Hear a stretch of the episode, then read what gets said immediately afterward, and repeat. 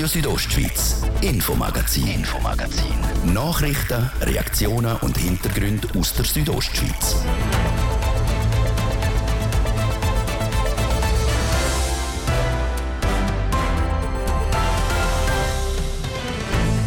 Nächste Woche wird das Landwassertal zum Treffpunkt für einen Haufen Leute aus Politik, Wirtschaft und Gesellschaft. ZWEF findet in Davos statt. Dementsprechend sind die Sicherheitsmaßnahmen in Davos sehr hoch. Die hundertprozentige Sicherheit bei so Anlässen gibt es nie.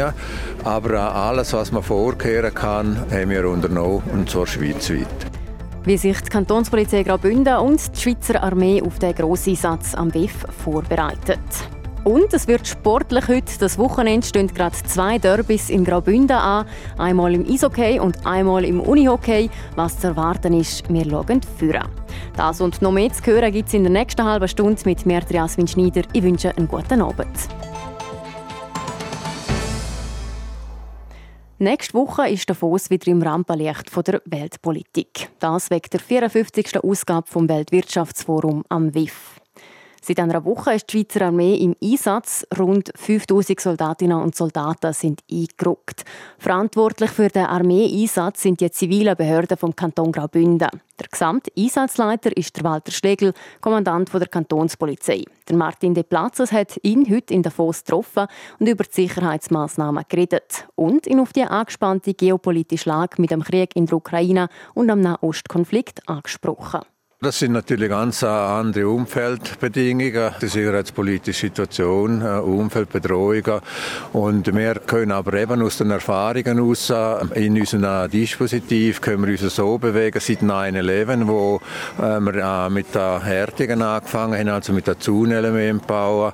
Und im 15, wo wir dann auch die Betonelemente für Kleingruppen oder Attentate mit Fahrzeugen gebaut haben, wir können auf das zählen. Und das Dispositiv ist im Gesamten eigentlich eigentlich ausgerichtet auch auf die Bedrohungen, die jetzt halt eben aufscheinen, Nahostkonflikt und Ukraine-Krieg. Jetzt gerade im Speziellen der Nahostkonflikt. An Weihnachten, Silvester hat man dann sogar Situationen gehabt, zum Beispiel in Deutschland, dass man den Kölner Dom hat müssen speziell schützen, auch wegen möglicher Terroranschläge. Hat sich demzufolge auch das Dispositiv der Sicherheit im WIF 2024 geändert? Nein, das Dispositiv äh, ist das Gleiche, wie wir es eigentlich immer haben. Wir bauen es einfach situativ noch stärker aus. Wir haben für das WEF gewisse Zonen verändert. Wir haben ein neues Hotel in Tertingen reingenommen, das ist das Belvedere, und wir haben den Seehof rausgenommen. Das sind taktische Gründe und haben im weitesten Sinne eben mit dem zu tun, dass die Konfliktsituationen vielleicht Israel-Palästina sich ein bisschen akzentuiert hat. Jetzt angekündigt sind auch rund 60 Staats- und Regierungschefs. Unter denen soll unter anderem auch der ukrainische Präsident Volodymyr Zelensky nach Davos kommen, dann auch der chinesische Premierminister Li Chang. Das sind Leute, die völkerrechtlich geschützt werden Und gerade wenn man Zelensky hört, der ukrainische Präsident, da gibt es noch besondere Schutzmaßnahmen.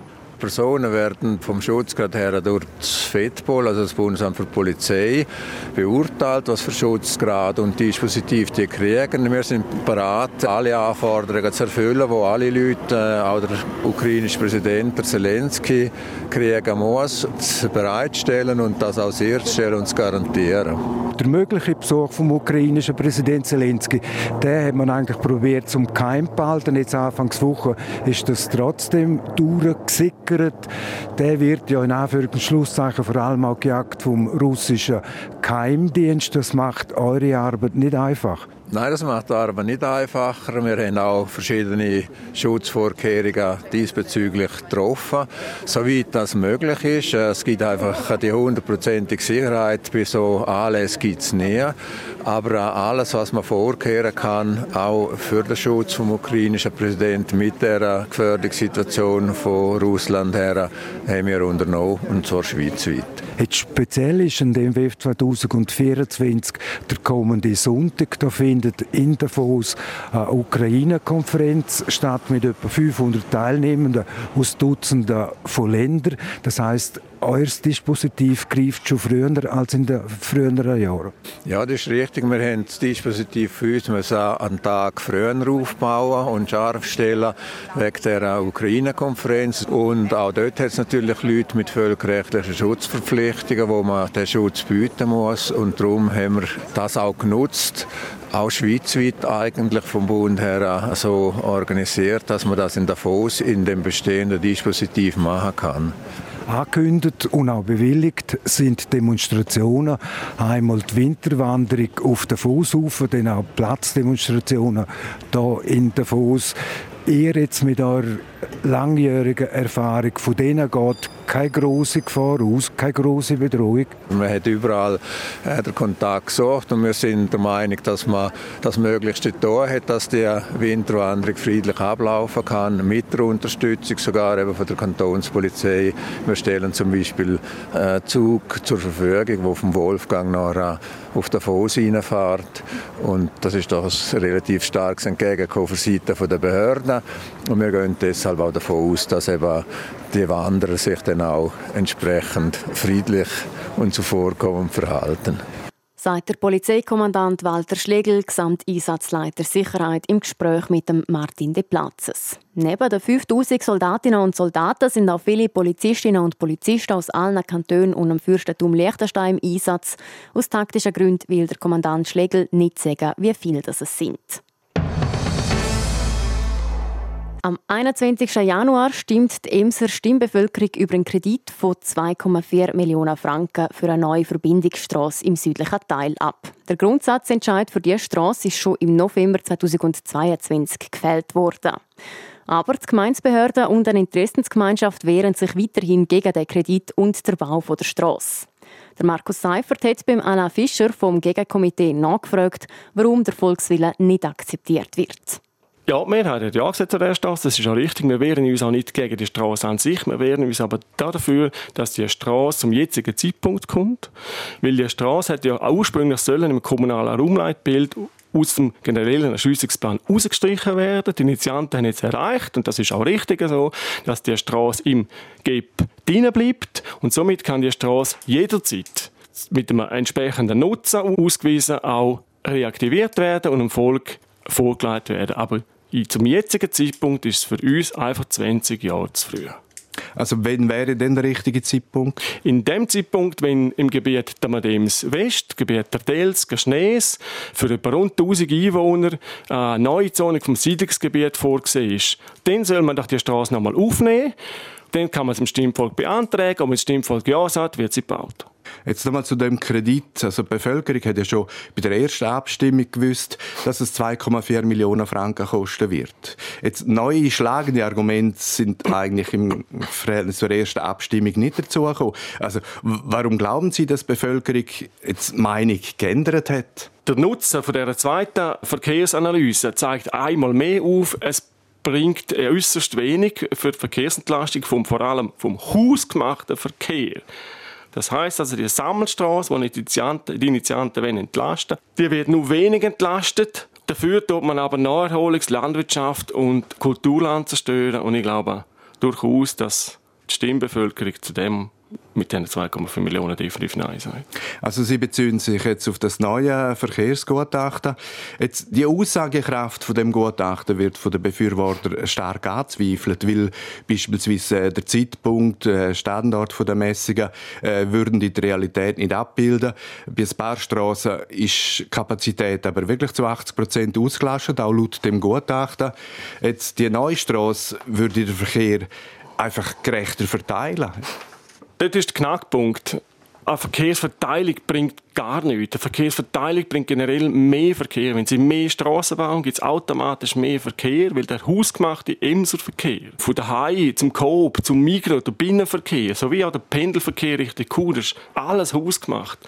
Und das wundert mich, dass die Initianten mal sagen, das Verkehrsgutachten, das zweite, hätte keine Hände und keine Füße. Sie sind ja mit beteiligt an dem Verkehrsgutachten in der Auswahl von der Firma und der Vorgehensweise, wie man das durchführen soll. Das wundert mich. Also es macht ja schon einen Unterschied, ob man an einer Straße wohnt, wo quasi eine Sammelstraße ist, oder ob man an einer Straße wohnt, wo weg ist von der Sammelstraße. Und wenn jetzt der Verkehr gerechter verteilt wird im Sinne von, dass es dann auch bei anderen Straßen mehr Verkehr gibt, dann macht das schon einen Unterschied.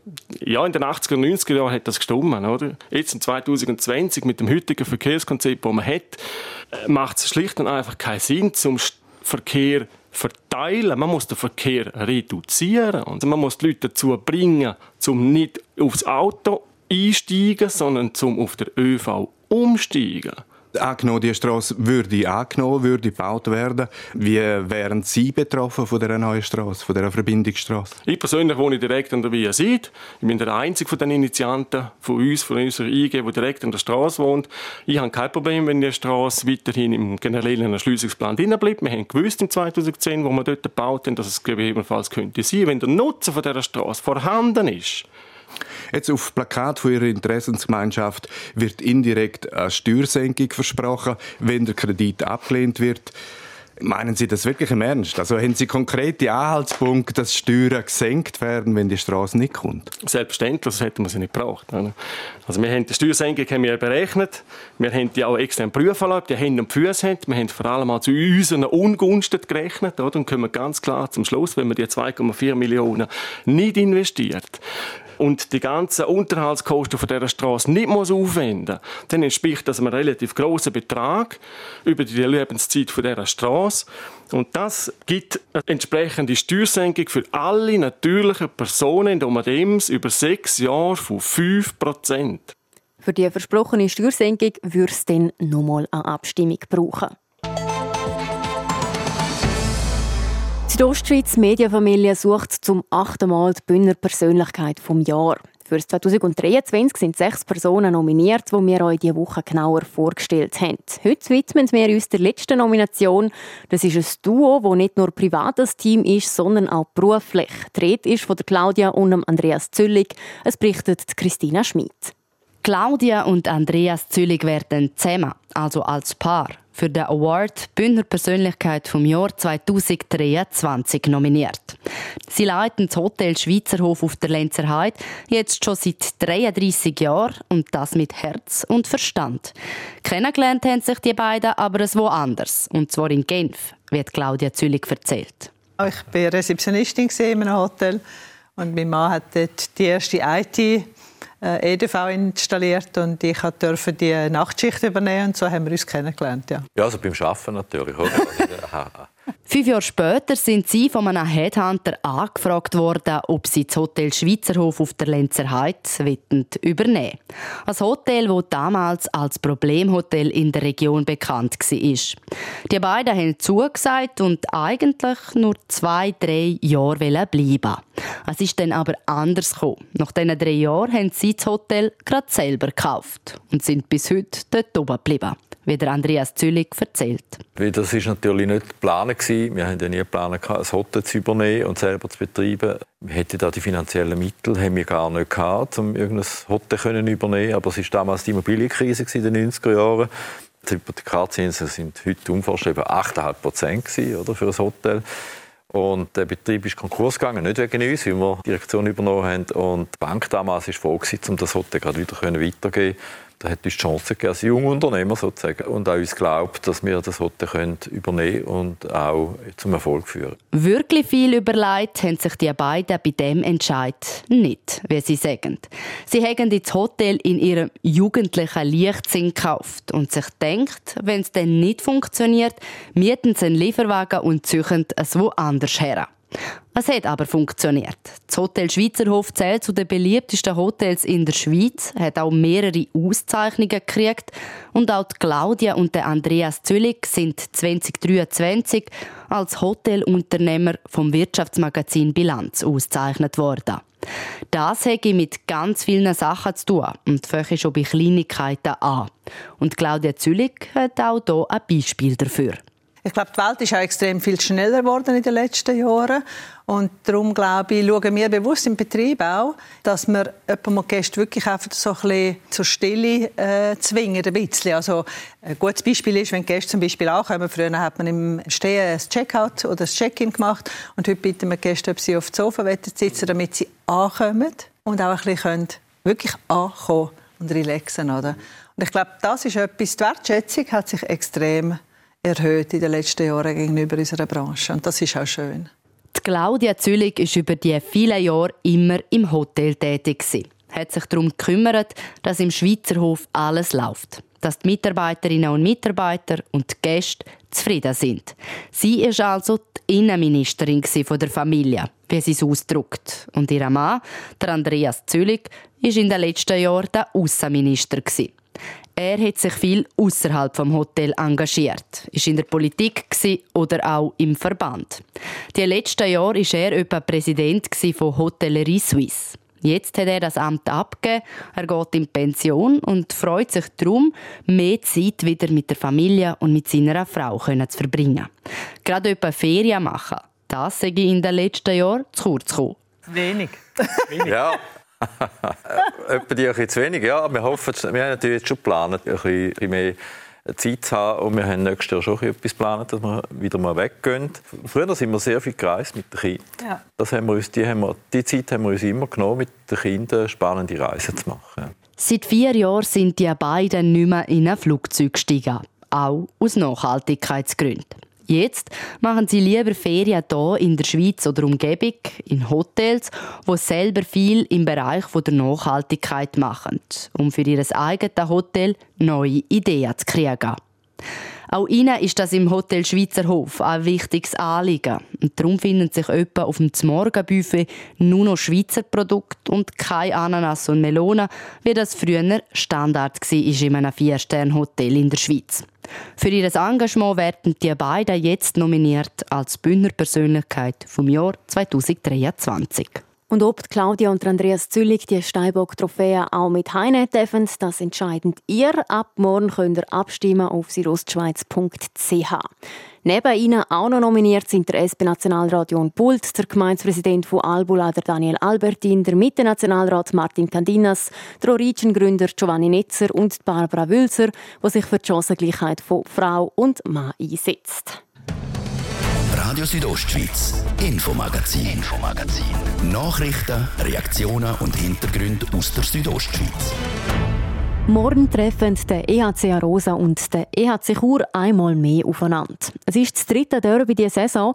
Bisher haben beide Clubs je einmal gewonnen. Und wenn man sich die Tabelle anschaut, dann geht der EHC Chur klar mit der besseren Ausgangslage in das Kantonsderby. Der Bündner Hauptstadtclub liegt auf Platz 1 und hat 14 Punkte Vorsprung vor dem EHC Arosa, wo auf Platz 7 liegt. Chur hat ein starkes Team zusammen diese Saison und das ist am Geschäftsführer vom EHC Rosa, am Adrian Fitscherin, klar. Trotzdem hat die Vergangenheit gezeigt, dass eben die Spiel unabhängig wer auf welchem Rang klassiert ist, doch häufig auch den eigenen Ausgang nehmen, den unerwarteten Ausgang. Und von dem glaube ich, ist es trotz der relativ grossen Punktedifferenz zwischen Chur und dem EHC Rosa eine ausgeglichene Sache, die man erwarten am Samstag. Das erste Derby dieser Saison war im Oktober. Im eigenen Stadion hat Arosa der EHC Chur nach Penalty mit 2 zu 1 geschlagen. Anders denn gut vor einem Monat, beim zweiten Derby im Dezember, hat Arosa auswärts verloren, gerade mit 0 zu 4 gegen Chur. So deutlich war es definitiv nicht gewesen, zumal wir das Gefühl hatten, dass Chur eigentlich gar nicht so gut gespielt hat, aber wir halt eben auch nicht. Und die Mannschaft hat sich damals vielleicht nicht das können abrufen, was sie kann, zweifellos, was sie x-mal auch schon bewiesen hat, wo sie auch schon beim ersten Derby Anfang Oktober die Heizer Rosa gegen Chur bewiesen hat, wo man ja Chur bezwungen hat. Und so soll auch das dritte Derby ausgehen, auf alle Fälle, wenn es nach dem Adrian Fetscherin geht. Wir haben auch eine gute Mannschaft, nicht nur Chur. Und wenn äh, unsere Jungs wirklich das können spielen können, wo sie fähig dazu sind und mit Vertrauen auch, natürlich es braucht auch noch einen guten Spielverlauf, dann ist es definitiv möglich, dass Arosa in Chur geht. So oder so, die Vorfreude beim Adrian Fetscherin auf das Kantonsderby ist gross. Und das Ziel ist klar zu gewinnen und dann unter die ersten sechs kommen, damit es für den EHC Rosa auch mit der direkten Playoff-Qualifikation klappt. Stattfindet dort das Derby zwischen dem EHC Rosa und dem EHC Chur morgen Abend am halb sieben im Eisstadion in Chur. Und wir bleiben gerade beim Thema Derby, wechselnd aber Sportart. Es ist ein schlechter Start ins neue Jahr, wo Chur Unihockey verwünscht hat. Eine deutliche Niederlage gegen den Leader Winterthur. 3 zu 14 hat es am Schluss geheissen. Das will man am Sonntag gegen den Kantonsrival Alligator Malanz besser machen. Der Ruud Schmenzi weiss, wie der Plan von Chur Unihockey aussieht. Der Blick in die Tabelle der höchsten Schweizer Unihockey-Liga dürfte für Chur Unihockey auch schon erfreulicher gewesen sein als gerade im Moment. Sie sind auf dem 12. und damit letzten Platz. Das Positive ist aber, dass Playoffs immer noch möglich sind, weil der Rückstand auf den 8. Platz, was für Playoff-Quali braucht, ist klein. Nur gerade zwei Punkte fehlen.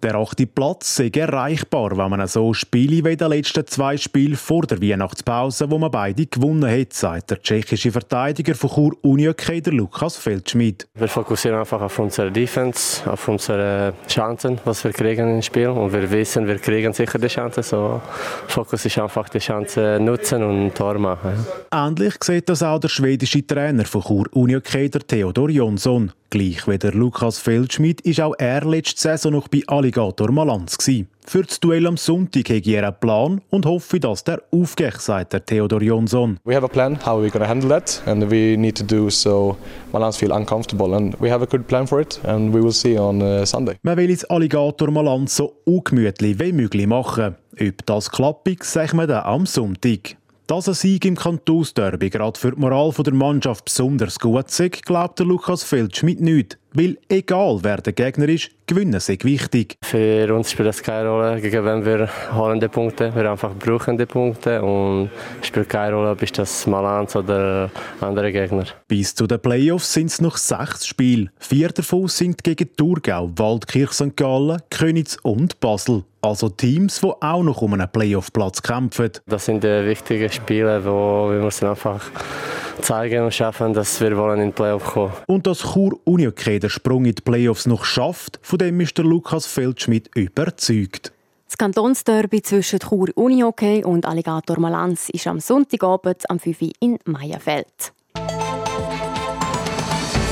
Und das wäre auch das letzte Infomagazin für diese Woche gewesen. Wir sind am Montag wieder zurück für euch, wie immer am Viertel ab 5 Uhr hier auf Radio Südostschweiz. Und sonst gibt es uns auch jederzeit dort, wo es Podcasts gibt und auf rso.ch zum Nachlesen.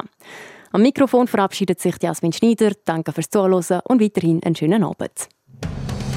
Radio Südostschweiz, Infomagazin, Infomagazin.